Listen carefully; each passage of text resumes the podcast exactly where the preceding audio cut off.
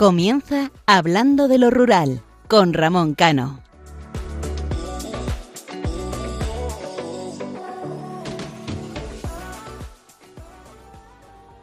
Buenas y calurosas noches, queridos oyentes. Ya nos encontramos en el Ecuador del mes de julio, con unas temperaturas normales en este mes y con la intriga de qué pasará.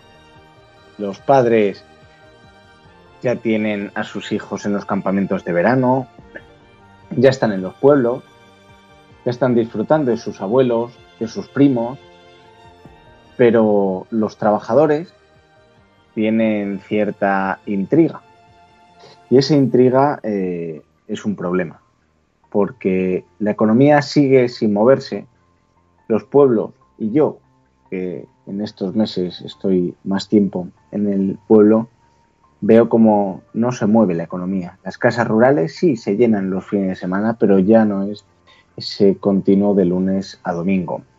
Los restaurantes tienen poquita gente, quitando por supuesto los fines de semana cuando eh, los más privilegiados pueden escaparse para disfrutar o por lo menos dormir mejor en algunos pueblos de la sierra donde la temperatura por la noche baja.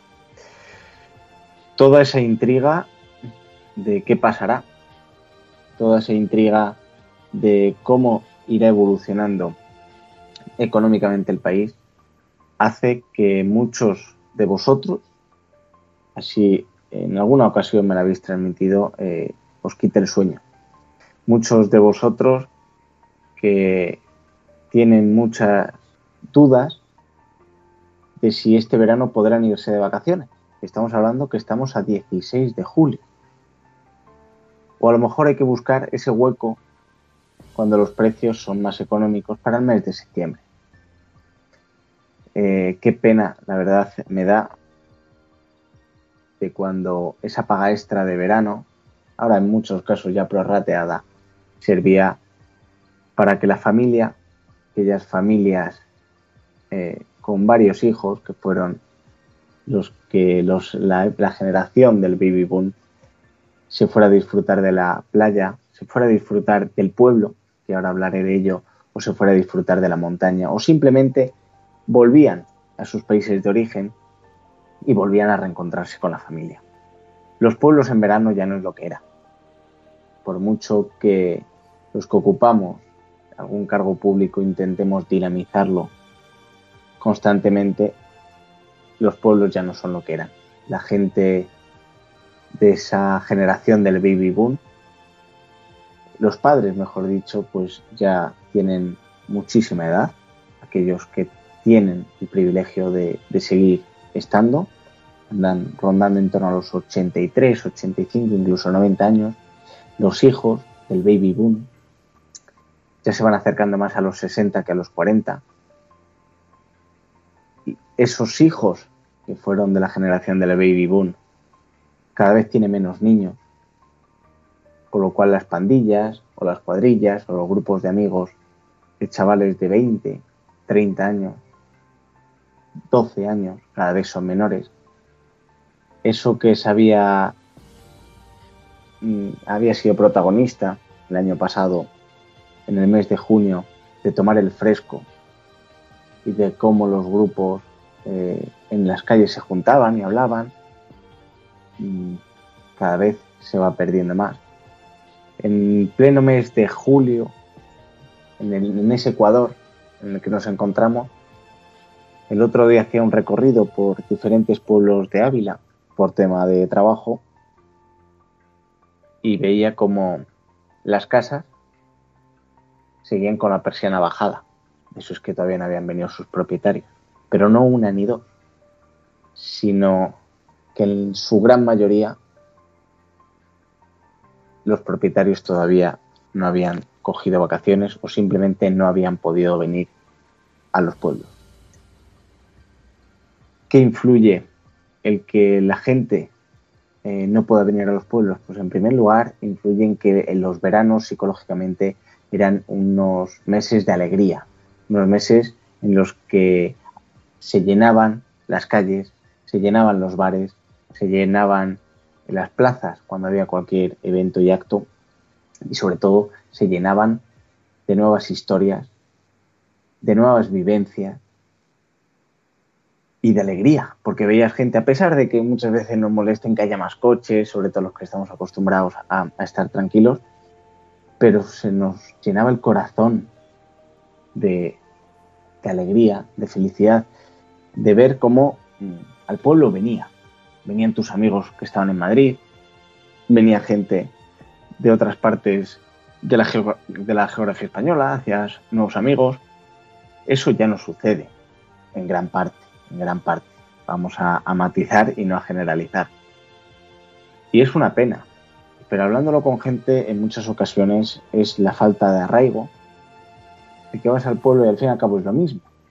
Toca hacer siempre lo mismo, por eso siempre intento eh, decir a cualquier eh, cargo público de, cualquier pequeño municipio, por pequeño que sea o pedanía, que intenten dinamizarla, que intenten atraer actividades, porque a lo mejor el primer año eh, no tiene el público que uno pretende, pero sí hará que, que poco a poco ese evento se vaya llenando de gente. Y yo, como veis, siempre intento ser positivo. Últimamente llevo muchos editoriales en los que eh, animo, eh, o intento animar, mejor dicho, vamos a, decirlo claro, a la gente cuando se encuentra un poco más derrotado, un poco más bajo. Pero sí que es cierto que yo animo en, esta, en, lo que queda de julio y, y todo el mes de agosto, que la gente visite sus pueblos, que viva sus pueblos, que conozca los pueblos que ayude en lo que pueda a que las actividades salgan adelante. Eh, los municipios del medio rural, mm, pues poco a poco van cayendo, poco a poco van perdiendo población. Poco a poco, como decía anteriormente, siguen esas persianas bajadas y en ningún momento se acaban de subir. Y es yo creo que un, reflejo de cómo se encuentra la sociedad. La sociedad psicológicamente se encuentra agotada, se encuentra cansada. Lo he dicho al inicio del editorial. A mediados de julio muchos no saben si se van a poder ir de vacaciones, porque no sabemos lo que va a pasar económicamente a nivel, ya no solamente de España, sino a nivel europeo. Entonces prefieren guardar los poquitos ahorros que tengan para ver a partir de, septiembre qué sucede, aparte de que en septiembre empiezan otra vez los colegios, hay que comprar libros, material escolar, es decir, un gasto extra para las familias ahogadas. Pero les voy a dar un consejo, a lo mejor no sé quién, pero lo hago con la mejor intención. El pueblo español y los españoles, creo que somos héroes de salir eh, siempre de, de todas las peores situaciones que nos encontramos. Por eso mm, digo que solamente son derrotados aquellos que bajan los brazos y se entregan. La vida te puede dar mil tropezones en todos los órdenes, en el amor, en el trabajo, en la aventura, de lo que estás pensando en los sueños que están por concretar. Pero una y mil veces estás hecho con fuerza para volverte a levantar y volver a empezar. Porque sobre todo, y lo más importante de todo en la vida, es el camino. Tú emprendes un camino, te lo encontrarás limpio, te lo encontrarás sucio, con piedras. Pero si tenemos claro cuál es nuestro objetivo, seguramente saldremos del. Por eso, con el calor que hace en esta madrugada del 16 de julio, os invito a que no perdáis nunca la esperanza, que os acerquéis a Dios, que recéis, que tengáis fe y que el objetivo que os marcasteis antes de empezar el camino no lo perdáis por muchas dificultades que vengan. Y sobre todo, y lo más importante, intentar que ese estado de salud, ese estado mental sea correcto y el mejor, porque va a ser vuestro mayor aliado en superar todo y en disfrutar también, no, no olvidéis, los buenos momentos.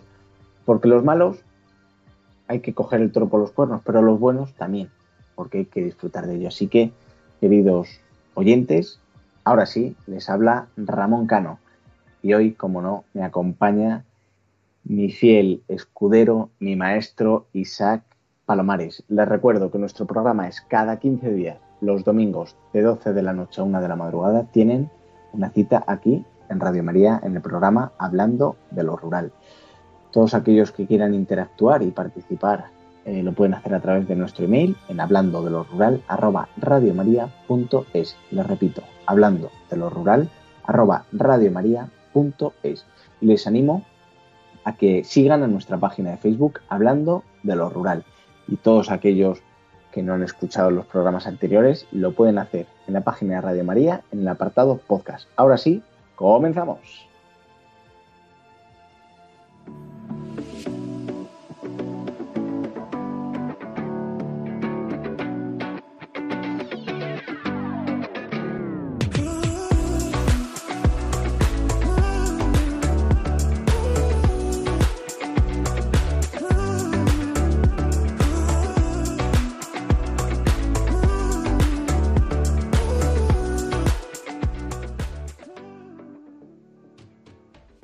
Isaac, muy buenas noches.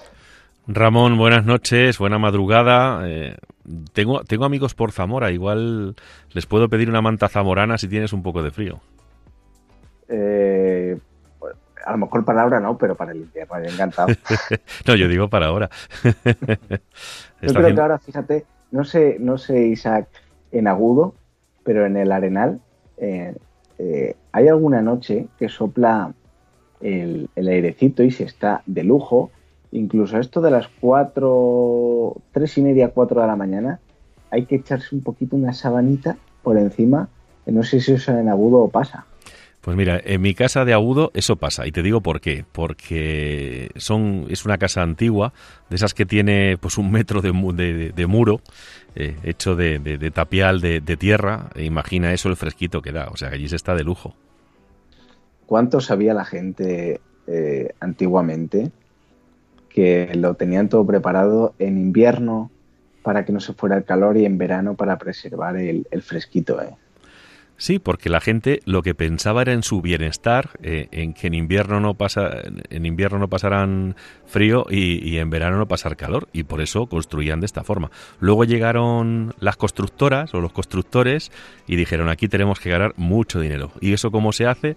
Pues eso, poniendo el, ladrillito de nuevo agujeros, el cual yo en muchos veranos ayudaba a colocarlos allí en mi pueblo, el ladrillito sin ningún tipo de aislante, y tú imagínate con el calor que hace, si no hay aislante, pues la gente al final tiene que poner aire acondicionado porque si no, que se achicharran.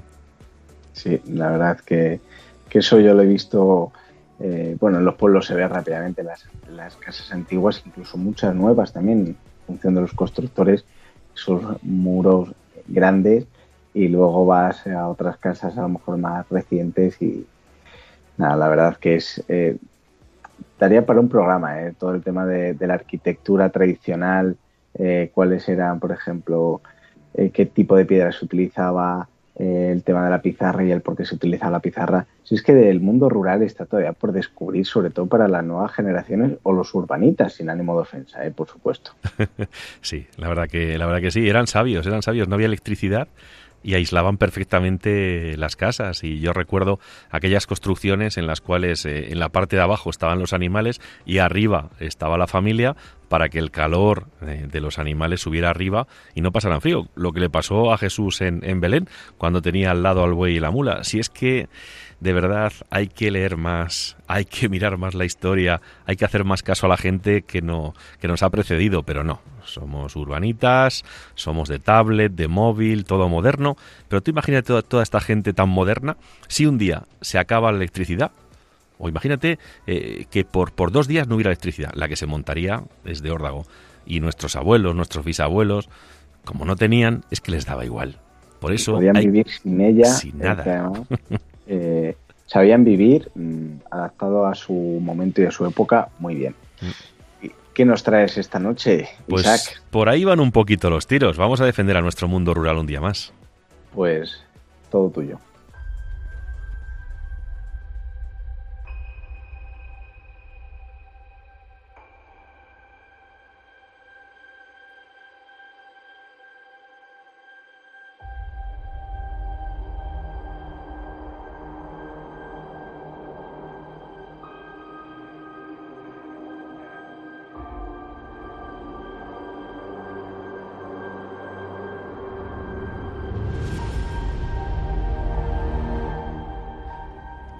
Hay una canción que dice aquello de cómo han pasado los años. Y ya van 53 los años que acabo de cumplir. Pasan días, meses, momentos. Y miro atrás con los ojos de ver solo lo bueno y olvidar lo malo. Con ojos de ver eh, cómo los que se fueron de esta vida siguen viviendo en mí. Muchas veces me preguntan por qué defiendo tanto la vida del mundo rural, por qué defiendo tanto los pueblos. Para mí la respuesta es muy fácil, muy sencilla. Porque es la forma en la que todos aquellos con los que compartí momentos de mi vida, cuando era niño, cuando era joven, los que se marcharon pueden seguir viviendo en ese rincón del corazón que me hace inmensamente feliz y me da la vida. Momentos como aquellos en los que comencé a andar por la dehesa de mi pueblo, en las lindes de Extremadura, entre encinas, alcornoques, entre jaras, entre pequeños riachuelos que se formaban cuando llovía, llenos de flores blancas en primavera. Momentos en que podía coger la mano de mi abuelo y escuchar su voz. La voz de un hombre bueno, la voz de un hombre sabio, que nació en una familia pobre y que con cinco años ya estaba en un monte cuidando cabras con la única compañía de su rebaño de sus perros, de su manta zamorana, y un zurrón de piel que le servía de almohada en las noches en que miraba al cielo desde su majada. Momentos en los que llegaba a la recogida de la aceituna y te encontrabas los olivares llenos de gente bulliciosa, de gente feliz, que acudía presta cada mañana para recoger el ansiado fruto, que permitiera contribuir a que la economía familiar se mantuviera, creciera y en muchos casos permitiera no solo vivir, y mantener el patrimonio, sino comprar un trozo de tierra, un huerto u otro olivar para que a los suyos no les faltara de nada. Momentos en los días de fiesta en el pueblo, en la Semana Santa, en San Isidro, en la feria, en la Virgen de la Estrella, la Virgen de Guadalupe. Momentos de risa, de alegría, con los que siempre formarán parte de mi vida. Queridos oyentes, eso es la vida, vivir, sentir, amar, y hacer que los que nos precedieron no mueran nunca, porque ellos lucharon y vivieron como les habían enseñado, como les habían mostrado el camino sus padres, con sus pantalones de pana raídos, con sus blusones anchos, con sus boinas caladas de medio lado, con sus abarcas hechas con los neumáticos de los primeros coches que cruzaban los caminos de sus pueblos. Y ahora, tras muchos años, en estos tiempos modernos parece que lo que hicieron no tiene valor, parece que era gente rara, gente que no honraba ni respetaba a la mujer, que tenía la mala costumbre de acudir a, más, a misa cada domingo, de celebrar y honrar las fiestas, querer, cuidar a, a sus padres, sacrificarse por los suyos, entendiendo como suyos no solo los hijos o los padres, sino los vecinos, con los que más de una vez mataban el hambre comiéndose alguna vaca, alguna cabra que había muerto en el campo. No me canso de mirar a los míos, no me canso de ver su ejemplo, no me canso de ver cuánto amor, de ver cómo daban importancia a las cosas que la tenían, cómo aplicaban sentido común, cómo no usaban el postureo, cómo no hacían tanto daño como hace este mundo. Me canso de ver cómo este mundo llamado moderno desprecia nuestras raíces, nuestras costumbres, apenas les importan los que se quedaron para mantener el terruño, para seguir viviendo del campo, del ganado, de sus pequeños negocios. No me cansaré de defenderos, no me cansaré de miraros a los ojos, ni a mis padres, ni a mis hijos, ni a mis amigos, a mis vecinos, para decirles que ahora que acabo de cumplir 53 años, seguiré siendo mientras viva esa correa de transmisión que permite a muchos o a unos pocos sentir que nuestra mal llamada España vaciada está muy llena, que tiene mucha vida y que su supervivencia pasa, porque todos seamos correas de transmisión entre el pasado y el futuro, para decir alto y claro que nos sentimos orgullosos de ser españoles, tanto del campo como de la ciudad, del mar, de la montaña, y que no vamos a parar hasta conseguir que nuestros abuelos desde el cielo se sientan orgullosos de nosotros, porque conseguimos que vivieran eternamente.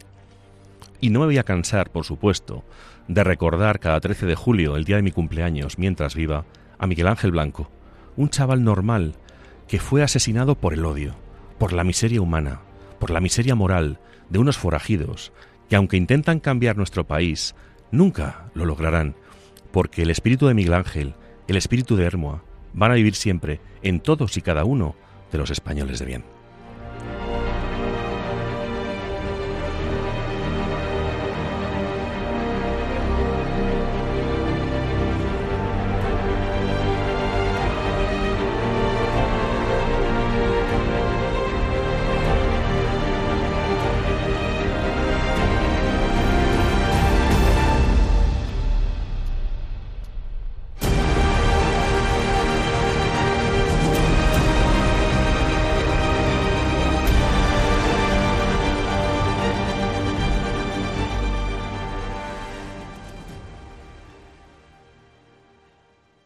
Después de estas sabias y magníficas palabras de Isaac, con ese eh, homenaje recordatorio, comenzamos una nueva provincia en la comunidad autónoma de Andalucía, en este caso Cádiz.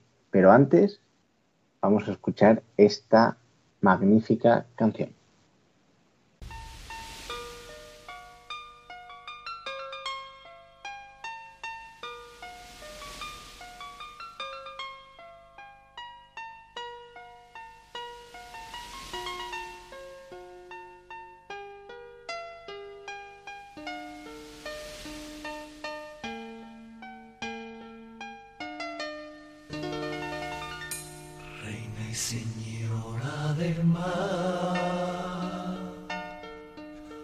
que va por esos mares, hazle llegar esta sangre a lo que en el cielo está, diciembre de madrugada.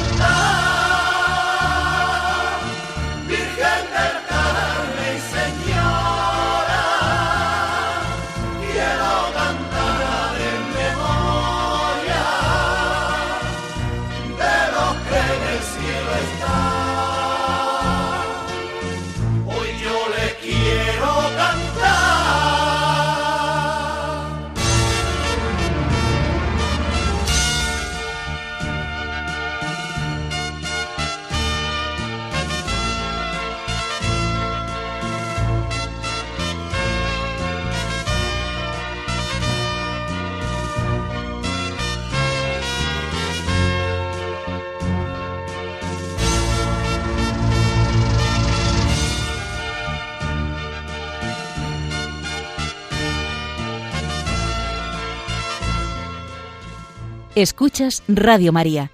Esto es Hablando de lo Rural, un programa de Ramón Cano.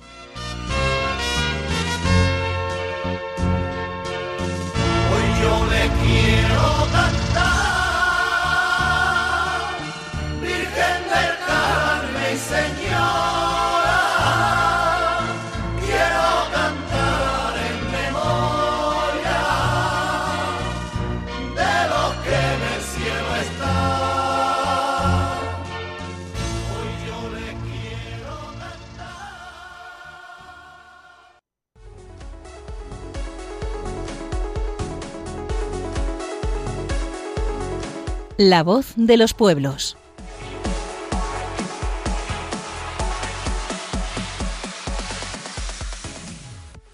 Pues después de escuchar esta canción eh, a la Virgen del, Carmen, eh, vamos a comenzar el programa y como decíamos anteriormente, eh, en esta ocasión nos trasladamos hasta la provincia de Cádiz, en el cual en la sección La voz de los pueblos conoceremos los pueblos más bonitos y posteriormente su gastronomía. Y comenzamos por Arcos de la Frontera. Arcos de la Frontera es uno de los pueblos de la Sierra de Cádiz con más encanto, con sus casas blancas y empinadas calles. Está situado al norte de la provincia, en lo alto de una colina y junto a él discurre el río Guadalete. Tiene considerable patrimonio histórico que comprende obras como el Palacio del Conde del Águila, el Castillo de Arcos, la Puerta de Matrera, la Iglesia de Santa María de la Asunción o el Convento de San Agustín.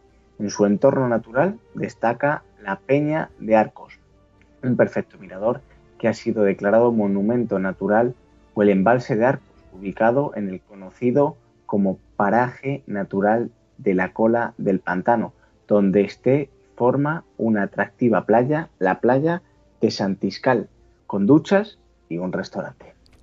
Olvera. Olvera es otro de los pueblos más bonitos de Cádiz, que forma parte de la ruta de los pueblos blancos. Está situado en la comarca de la Sierra de Cádiz y por él discurre la Vía Verde de la Sierra. Se trata de una localidad de origen árabe, declarada conjunto histórico-artístico, y en ella podemos ver obras como el Castillo de Olvera, el santuario de Nuestra Señora de los Remedios, la iglesia de Nuestra Señora de la Encarnación, la iglesia de la Victoria, la iglesia del Socorro, el, el convento de Caños Rotos, la, caña, la Casa de la Cilla, su castillo árabe del siglo XII o su muralla musulmana. Podemos visitar también su Museo de la Frontera y los castillos. Dentro del término municipal de la localidad se halla la Reserva Natural del Peñón de Zafragamón. Vejer de la Frontera, se ubica sobre un pequeño monte a orillas del río Barbate y, en, a tan solo 8 kilómetros del mar. Es uno de los pueblos más bonitos para visitar en Cádiz, ya que combina todos los elementos típicos de los pueblos andaluces, como sus calles y callejones empedrados, patios llenos de color, con multitud de macetas, con plantas y flores. Con un legado arquitectónico muy considerable, destaca su bello casco antiguo de casas blancas y estrechas callejuelas entre sus obras sobresalen su castillo, las murallas, la iglesia del Divino Salvador, la ermita de Nuestra Señora de la Ermita y la torre del Mayorazgo y sus diversos molinos. Entre su patrimonio natural encontramos espacios como el Parque Natural de la Breña y marismas de Barbate, la playa del Palmar de Vejer, los restos del acueducto romano o los molinos de viento de las fincas de las tres Ave Marías. Medina Sidonia. Forma parte de la comarca de la Janda, de la cual es la capital. Se enclava encima de una pequeña montaña conocida como el Cerro del Castillo. Tiene un extenso patrimonio con obras como sus dos castillos, el de Medina Sidonia y el de Torre Estrella, la Alameda, las Caballerizas del Duque, el Monasterio del Cuervo o su interesante conjunto arqueológico. La localidad tiene además un recomendable museo etnográfico. Parte de su término municipal se halla en el interior del Parque Natural de los Alcornocales. Zahara de la Sierra, ubicado al norte de la provincia en pleno Parque Natural de la Sierra de Grazalema, se encuentra este atractivo municipio. Se sitúa entre dos ríos, el Bacaleones y el Guadalete. en la ladera de la Sierra del Jaral, en un maravilloso escenario a orillas del embalse de Zara el Gastor, Zara de la Sierra forma parte de la ruta de los pueblos blancos y posee un patrimonio arquitectónico que incluye obras como la Iglesia Mayor, la Iglesia de Santa María de la Mesa, la Capilla de San Juan de Letrán, el Molino El Vínculo, la Almazara Molino del Manzanillo y diversas fuentes y el poblado Nazarí. El pueblo, también declarado conjunto histórico-artístico, posee diversos premios y distinciones que le han sido otorgados por su belleza, entre ellos el Premio Nacional de Embellecimiento y Mejora de los Pueblos Españoles. Setenil de las Bodegas. Este municipio es uno de los pueblos recomendados en Cádiz para visitar. Se sitúa al nordeste de la provincia, en plena sierra de Cádiz, y es famoso por su peculiar entramado urbano, ya que el pueblo ha sido construido en la misma roca, en un tajo que forma en ella el río Guadalporcún a su paso por el lugar.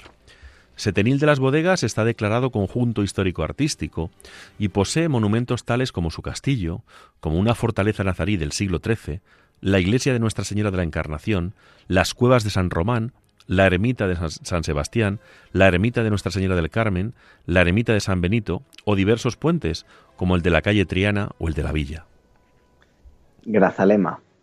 Grazalema eh, se halla entre los atractivos escenarios del Parque Natural de la Sierra de Grazalema, se halla junto al llamado Peñón Grande, donde se encuentra el nacimiento del río Guadalete. Su legado histórico incluye obras como la iglesia de San Juan, el edificio que aloja al consistorio o la ermita de Nuestra Señora de los Ángeles. En el pueblo se puede visitar también el Museo Textil de la Manta y en las proximidades se hallan espacios protegidos tan atractivos además del ya mencionado Parque Natural de la Sierra de Grazalema como el Parque Natural de la Sierra de las Nieves o la Sierra del Pinar. Conil de la Frontera. Es uno de los sitios que tenemos que visitar en verano se encuentra en plena Costa de la Luz, formando parte de la comarca de la Janda. Se trata de un típico pueblo andaluz de calles blancas, estrechas, muy pintoresco y con un gran encanto. Su patrimonio histórico es muy extenso, incluyendo obras como la iglesia de Santa Catalina de Alejandría, la Torre de Guzmán, las Torres Almenaras de la Costa, la Ermita del Espíritu Santo, la Ermita de Nuestra Señora María Auxiliadora, la Puerta de la Villa o el Antiguo Mercado, entre muchas otras. Se pueden visitar también el Museo de Raíces Conileñas y el Museo del Atún. En su entorno hay parajes naturales tan bonitos como los Pinares de Roche, destacando también la localidad por sus atractivas playas y calas. Entre ellas destaca la playa de los Bateles, la playa de la Fuente del Gallo, la Cala del Aceite o las calas de Quinto y de Camacho. Chipiona es un municipio perteneciente a la costa noroeste de Cádiz, ubicado a orillas del Atlántico, sus playas tienen fama, entre otras cosas, por ser muy ricas en yodo. Con un valioso patrimonio, en Chipiona sobresalen obras como el Santuario de Nuestra Señora de la Regla, la Iglesia de Nuestra Señora de la O, o su faro su precioso castillo a pie de playa. También podemos visitar en la localidad el Museo del Moscatel, así como su puerto deportivo ubicado junto a la desembocadura del río Guadalquivir. Se trata de un municipio muy turístico gracias sobre todo a sus bellas playas, entre las cuales se encuentra la playa del Montijo, la playa de Regla, la playa de las Tres Piedras, la playa de Camarón o la playa Cruz del Mar. Alcalá de los Gazules. Pertenece a la comarca de la Janda. Está situado en las estribaciones de la Sierra de Cádiz. En este municipio podremos contemplar obras como su castillo, la iglesia de San Jorge, el convento de Santa Clara, la iglesia de San Francisco, el convento de Santo Domingo, el puente romano, la fuente de la Salada y varios yacimientos. El municipio se halla en un entorno natural de gran belleza paisajística dentro del Parque Natural de los Alcornocales. Isaac, fíjate que solamente nos falta Sanlúcar de Barrameda y en todos los pueblos que hemos ido recorriendo, que hemos ido citando, eh, volvemos a descubrir, a pesar de que es Cádiz, que es frontera con, el continente africano, eh, como esa arquitectura, como todo ese patrimonio no deja de ser religioso aparte de natural. Es que lo que no podemos hacer es eh, olvidar que nuestras raíces son cristianas. Es que, de verdad, eh, lo que decía antes al principio del programa, hay que leer más, hay que mirar más historia. Eh, en vez de estar todo el rato con los móviles y las tablets haciendo jueguecitos y chorradas, porque tenemos un país maravilloso con una historia fantástica y es apasionante. O sea, yo recuerdo cuando era niño y el primer, el primer libro fuera de los normales del colegio que me regalaron mis padres era una enciclopedia, si no recuerdo mal, de la editorial SM, en la cual había una parte, había de todo, ¿no? Pero una parte era de historia y yo disfrutaba leyendo lo que era la historia de España y, es fantástica. Pero es que, no sé, estamos en unos tiempos muy, muy oscuros eh, y esto hay que revertirlo, Ramón. Seguramente que, lo revertiremos. Y ahora, Sanlúcar, como decía, de Barrameda. Ubicado en la costa noroeste de Cádiz, Sanlúcar de Barrameda es un atractivo municipio situado en un privilegiado entorno natural, ya que se ubica a orillas del estatuario del Guadalquivir, frente a los espectaculares escenarios del Parque Natural y Nacional de Doñana, que tanto ha dado que hablar. Sanlúcar de Barrameda tiene un legado histórico y una gran riqueza que han llevado al municipio a ser declarado bien de interés cultural y que incluye obras, entre otras, como el Castillo de las Siete Torres, el Castillo de Santiago, la Casa del Marqués de Casa Arizón, el Corral del Merlín, el Fuerte del Espíritu Santo, la Iglesia de Nuestra Señora de la O o el Palacio Ducal o la Muralla Urbana. El entorno natural de la localidad es también muy destacable con, eh, con parajes como el ya mencionado Parque Natural y Nacional de Doñana el Pinar, de la Algaida o los jardines del Palacio de los Duques de Montpensier. El municipio cuenta también con diversos museos, algunos de ellos tan espectaculares como el Museo de la Manzanilla, cerca de Sanlúcar. Podemos también visitar otros pueblos como el puerto de Santa María. Y después de este magnífico recorrido por los pueblos más bonitos de la provincia de Cádiz, vamos a conocer también su espectacular gastronomía que tiene, Isaac. Sí, pero vamos a, vamos, Ramón, hay, hay una canción que a mí me gusta mucho. Tú es que eres muy joven, pero en mi época, cuando éramos adolescentes, había un programa en televisión que tenía una sintonía que yo creo que todos nuestros oyentes la van a recordar, porque era, era, era una canción en la que se hablaba de un montón de platos típicos de toda España. A ver si a ti te suena. Seguro que a tus padres, eh, tu padre desde el cielo y tu madre que todos los días está ahí a tu lado, seguro que se acuerdan. A ver, escúchala. Vamos a ello. Siempre que vuelves a casa, me pillas en la cocina,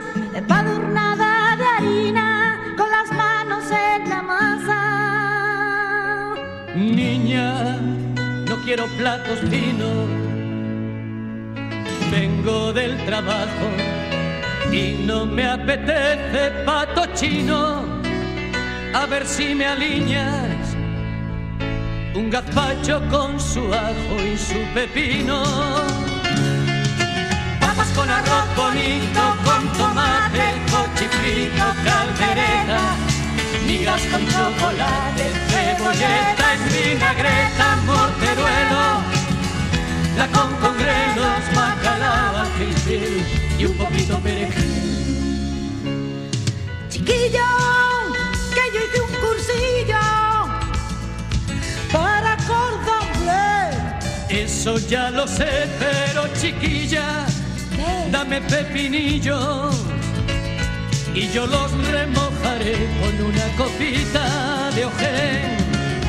Con arroz bonito, con tomate, con chifrito, caldereta, migas con chocolate, cebolleta en vinagreta, morteruelo, la con con grelos, bacalao al fil y un poquito perejil.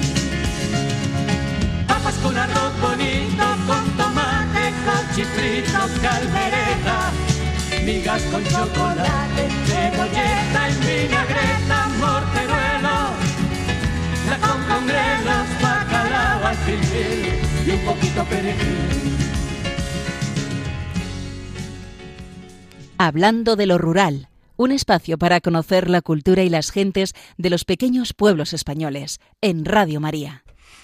Ramón, ¿te has dado cuenta de que todos los platos de los que se habla en la canción todos vienen del campo o del mar? Pero es que antes, Isaac, eh, se valoraba muchísimo, muchísimo eh, a nuestro sector primario. Cosa que ahora, eh, incluso recientemente, no sé si ha sido esta semana o, a finales de la semana pasada, en la Unión Europea se ha vuelto otra vez a atacar al sector primario de la agricultura y de la ganadería. Entonces, efectivamente, antes la gente sabía perfectamente que para comer necesitaba agricultores y necesitaban ganaderos.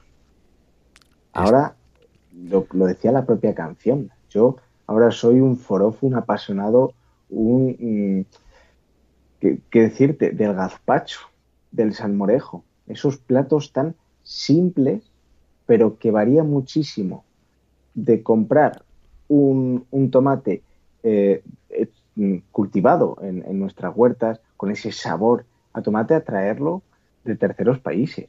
Es decir, Isaac, ¿qué te voy a decir a ti en Castilla-La Mancha de un buen salmorejo, de un gazpacho y más con este calor? Pero repito, es que creo que antes eh, nuestros padres, nuestros abuelos, y, no voy a dejar tampoco a, mi generación, que, no, es más joven, hay mucha gente que valora y sabe perfectamente la importancia del sector primario.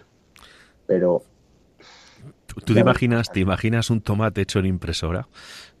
¿Te imaginas un chuletón hecho en impresora? De eso que se habla tanto ahora. O sea, es que es tremendo. Es que yo eh, creo que eh, por el camino por el que vamos, o por el que estamos caminando, valga la redundancia, eh, en breve, pues muchísimas recetas, muchísimos productos van a desaparecer. Y tenemos un país maravilloso, con, con, un sector primario increíble, con unos agricultores, con unos ganaderos, con esos pequeños negocios que hay en cualquier pueblo de, de España, que merecen mucho la pena. Y a mí me da pena eh, valga la redundancia, lo digo de nuevo, que casi nadie se esté acordando de ellos en estos días tan importantes. Parece que el mundo rural no importa. Y yo el otro día a una persona muy importante de este país, y no voy a decir su nombre, porque no quiero hablar de política, pero eh, entregaba una carta en la cual le, pedía que por favor que se, se siguiera defendiendo el mundo rural, el campo, porque la gente del campo que nos escucha en estas madrugadas de los sábados a los domingos, necesita apoyo, necesita ayuda. Eh, ahora mismo en, muchos puntos de este país hay, una infección en, las vacas que, es, una infección eh, importante que está afectando a, muchas pequeñas explotaciones y como decía algún amigo mío va a ser la puntilla y tenemos que defenderlos. Y es que parece parece que en las ciudades se atan los perros con longaniza. Y lo dice alguien que vive en una ciudad y nosotros, como ya hemos hablado muchas veces, Ramón, somos urbas rurales y tenemos que ayudar desde las ciudades a que nuestra gente del campo siga adelante. Esas explotaciones agrícolas, ganaderas, eh, esas panaderías, esas pastelerías, esos pequeños bares, cualquier tipo de negocio.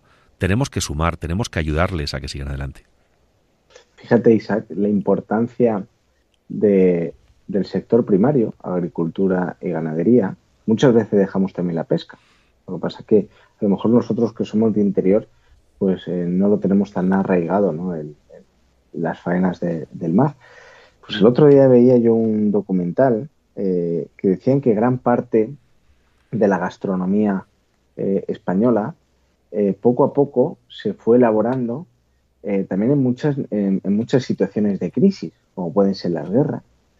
Y, me llamaron, a ver si rescato el, el documental, y lo comento en el próximo programa porque era eh, muy llamativo de cómo a lo mejor no se encontraban ciertos productos y se empezaron a elaborar con ese ingenio, con esa imaginación y con esas ganas de vivir, no olvidemos esas ganas de vivir que tenían las generaciones eh, de hierro, que se llamaban, que cómo elaboraron diferentes platos. Y, qué voy a contar, Isaac, del, del medio rural, ¿no? Y sin entrar en tema político, pero eh, qué poco, qué poco se escucha eh, en, términos generales hablar del medio rural, de lo que de las necesidades que tiene el medio rural. Eh, en esta campaña como que no interesa mucho el medio rural y tú lo acabas de comentar. Tenemos un problemón con, el tema de, sobre todo del, del ovino. Tenemos un problemón con el tema de los cereales y con el tema de la sequía. Eh, pero bueno, parece ser que como somos pocos, los que vivimos en el medio rural, pues no interesamos, no interesamos mucho. Pero eso es un grave error. Eso es un grave error porque el medio rural tiene futuro siempre y cuando se quiera trabajar por conseguir eh, y por conquistar ese futuro. Así es, y, vamos, Ramón, y eh, estoy de acuerdo totalmente contigo.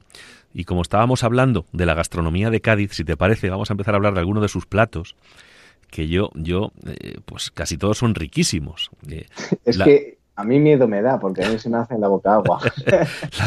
Vamos a empezar con la, con la tortillita de camarones. el camarón, también conocido como quisquilla, es un crustáceo con una coraza poco, poco consistente y con con una larga cola de color gris o transparente.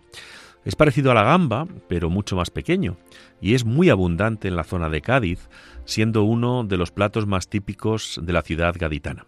Una de las recetas más típicas de esta provincia son estas tortillitas, que se hacen tomando como base una masa hecha de harina de trigo, harina de garbanzos, cebolla, perejil, agua, sal y, por supuesto, los camarones generalmente vivos. Con esta masa se hacen unas pequeñas tortillas en la sartén, se fríen en aceite de oliva, muy abundante y se comen recién fritas, resultando, la verdad, que exquisitas y crujientes. Y como tú dices, a estas horas nos está entrando la gusa. Y que el, te voy a decir de las papas con chocos. Como su nombre nos indica, se trata de un guiso hecho con patatas y choco, también conocido como sepia. La receta eh, se complementa con otros ingredientes como tomates, guisantes, cebolla, pimiento verde, ajo, laurel y vino blanco. El pescadito frito. ¿Quién no conoce el pescadito frito? Eh, es uno de esos platos que se pueden probar en la mayoría de los bares y restaurantes que pueden encontrar por toda la provincia gaditana. Para este plato se usan pescados pequeños y que tengan poca espina, como el boquerón, las acedías, las pijotas, los salmonetes o el chanquete. Se pueden añadir algunos moluscos como el calamar, el choco, cortados en trocitos o el adobo de varios pescados. Se sirve recién hecho muy caliente y muchas veces se toma como aperitivo la hurta a la roteña. La hurta a la roteña es uno de aquellos platos en los que encontramos muchas variedades a la hora de prepararlo. La hurta es un pez que pertenece a la misma familia que la dorada y que cuando es joven recibe el nombre de catalineta, con una carne eh, muy apreciada, blanca y compacta. Básicamente se trata de un guiso hecho con este pez que se deja cocer en una cazuela junto a una serie de ingredientes como vino, patatas, tomates, cebollas y pimientos verdes.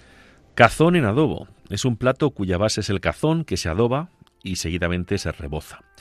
Ese adobo se prepara con ajos, comino, pimentón, orégano y vinagre blanco. Con todos estos ingredientes se hace una mezcla donde se dejan unas rodajas de cazón entre 6 y 8 horas. Pasado este tiempo, dichas rodajas se enharinan, se fríen en abundante aceite de oliva y se acompañan por un trocito de limón. Se comen bien calientes para que estén muy, muy crujientes. Y qué maravilla, ¿eh? Y cómo no, el atún rojo de Almadraba es un pescado muy preciado por su exquisito sabor y muy abundante en las costas gaditanas. Se trata de un producto que da mucho juego en la cocina, ya que ofrece un sinfín de posibilidades a la hora de cocinarlo. No solamente se pueden elaborar con él platos con el atún crudo como el tataki, el tartar o el sashimi, sino que también se puede preparar con sabrosos guisos acompañados de diversas verduras o simplemente a la plancha ya constituye un plato muy apetitoso. La mojama es una, es una salazón muy típica de la zona de Cádiz y cuyo origen surgió para poder conservar los alimentos durante más tiempo sin que se estropearan. Normalmente se aplica a los lomos de los atunes y consiste en eliminar el agua que contiene para que pueda conservarse más tiempo. Para elaborar la mojama se ponen los lomos de atún en sal gorda durante un día o dos, pasados los cuales se quita la sal. Seguidamente se envuelve en sacos húmedos en los que permanecen un par de días más. Transcurrido este tiempo se lavan muy bien y se dejan al aire para conseguir que se sequen. La mojama se corta en lonchas muy finas, adereza con aceite de oliva y suele acompañarse de frutos secos, especialmente de almendras. Y Ramón, y te pregunto yo, ¿este tipo de, o sea, cómo se elabora la mojama, del mundo rural, del mundo interior, ¿a qué te recuerda? Pues, en, pues por ejemplo, al, al, eh, te iba a decir, al lomo. Al lomo, al jamón, el jamón. Eh, al jamón, efectivamente, sí. Al jamón. Yo me recuerdo cuando era niño cómo, cómo se curaban, cómo se curaban los jamones, y es que la sabiduría popular, la sabiduría de nuestra gente del campo y del mar, es que es muy parecida. Y por eso como decíamos antes, Ramón, hay que leer más, hay que documentarse más. Pero es que tú lo has dicho, además, la mojama era la forma de, mantenerse. Ahora tenemos neveras, tenemos, pero antes eran eh, las fresqueras, no sé si tú te acuerdas, que eran armarios que se ponían que tenían rejillas para que no entraran los bichos, eh, que luego en cada zona se llama de una manera, o las cuevas que había, o las tinajas, eh, bueno, era, era un amplio, ya que no había un electrodoméstico, pero había eh, otro... Había otras, cerebro, eh, había cerebro, que es importante. Exacto, tú lo, has dicho, tú lo has dicho. Vamos con la caballa con piriñaca. Se trata de un plato de caballa a plancha que se asa una vez limpia el pescado y abierto por la mitad. Simplemente tenemos que asarla echándole sal y un chorro de aceite. Eh, se acompaña con la piriñaca para cuya elaboración se necesitan tomates, cebollas, perejil, limón, aceite de oliva y vinagre de jerez. Sencillamente se deberán cortar las verduras, mezclarlas, aderezándolas después con el vinagre y la sal gorda. Huevas y ortiguillas. Otra receta muy típica de la provincia de Cádiz y que vamos a encontrar en todos los bares de tapas son las huevas aliñadas, que generalmente son de merluza. Se elaboran cociendo las huevas y una vez frías se cortan a medio centímetro. Se les añade pimiento, cebolla, tomate, todo ello bien picado. Para terminar, se añade una vinagreta con aceite de oliva, vinagre y sal. En cuanto a las ortiguillas, se trata de unas anémonas que se fijan en las rocas del mar o en los arrecifes de coral. Aunque su aspecto no es muy agradable, su sabor es exquisito y se suelen consumir simplemente enharinado y frito en aceite de oliva. Se sirve en la mayoría de los bares de Cádiz como tapa y yo les digo que eso está buenísimo, Ramón. Si pilláramos unas ortiguillas ahora mismo con un vino blanco de Cádiz, no te digo nada. Y, o un atún en tomate, se trata de una receta cuya base es el atún fresco, cortado en dados grandes. Se empieza friendo primero el atún, añadiendo seguidamente a la cazuela pimientos verdes y ajos. Todo ello se dejará pochar cociendo durante unos 20 minutos. Y pasamos del pescado al pollo a la canilla. Este plato se hace con pollo cortado en trozos pequeños, usándose muy frecuentemente para ello el contramuslo. Se elabora poniendo en una cazuela una capa de ajos y laurel, encima de ella otra capa de pollo. Se van colocando capas, alternándolas y añadiendo a cada una un trocito de guindilla hasta que hayamos puesto todo el pollo. Seguidamente se echa por encima vino amontillado de manera que cubra todas las capas y se deja así por lo menos 4 o 5 horas. Una vez pasado este tiempo, se fríe una cabeza de ajos en una sartén con aceite de oliva muy caliente. Cuando estén dorados se retiran y en el mismo aceite se fríen los trozos de pollo. Cuando el pollo está bien frito, se echa en el mismo aceite el vino con el que hemos cubierto las capas de pollo anteriormente, dejando cocer unos 5 minutos, tras lo cual se vierte por encima del pollo frito. Cabrillas en tomate. Las cabrillas es una variedad de caracol algo menor que los caracoles comunes. El plato se elabora en una cacerola en la que se ponen las cabrillas que habremos eh, dejado a ayunar durante un día y a las que habremos realizado varios enjuagues. El resto de ingredientes para este guiso son los siguientes: la cebolla, el pimiento, ajo, tomates, pimienta, pimentón, vino fino, agua, aceite de oliva y sal. Se dejarán cocer eh, todos estos ingredientes en la cazuela junto a las cabrillas durante media hora. Sangre en tomate. Este plato, muy típico también de Cádiz, necesita para su elaboración de sangre cuajada de pollo, ternera o cerdo, cebollas, ajos, pimientos, salsa de tomate, aceite de oliva y sal. En una sartén se fríe la sangre en rodajas gruesas, junto con los ajos, las cebollas y los pimientos. Seguidamente se riega con la salsa de tomate y se deja cocinar nuevamente todo junto y a fuego muy lento durante 15 minutos. Y como no, un plato eh, fabuloso para estos tiempos de calor, potaje de, tar, de tagarninas. Se trata de un potaje muy típico de la provincia de Cádiz, cuya base son las tagarninas, una verdura conocida también como los cardillos. Para elaborarlo, el plato echaremos en una olla llena de agua y bien honda garbanzos, un trozo de tocino, un trozo de carne, que pueden ser de ternera o de cerdo, cebolla y tomate. Mientras cuece todo, se prepara un majado con ajo, pimentón dulce, pimentón picante, comino y pimienta en grano. Una vez empiezan a estar blandos los garbanzos, añade chorizo, morcilla, patatas y las tagarninas y se deja cocer todo hasta que veamos que la carne y los garbanzos están bien tiernos, lo que viene siendo el plato ideal, Isaac, para estos días de calor. Así es, pues Ramón, creo que estamos acabando el programa, creo que debemos felicitar a todas las Carmen, a todos los hombres y mujeres del mar, y me vas a permitir que felicite a mi amigo, a un gaditano de pro, que es mi amigo el teniente coronel Norberto Ruiz Lima, que acaba de llegar de una misión internacional de nuestras Fuerzas Armadas y que es un campeón y que hace una labor fantástica desde la revista Tierra del Ejército eh, del Ministerio de Defensa español. Pues, como tú bien has dicho, Isaac, felicidades a todas eh, las Cármenes y a toda la gente del mar. Isaac, muchísimas gracias por acompañar otro, eh, otra madrugada más aquí en Hablando de lo Rural. Un placer.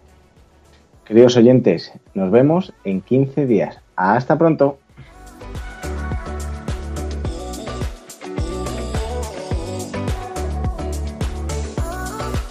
Han escuchado en Radio María Hablando de lo Rural con Ramón Cano.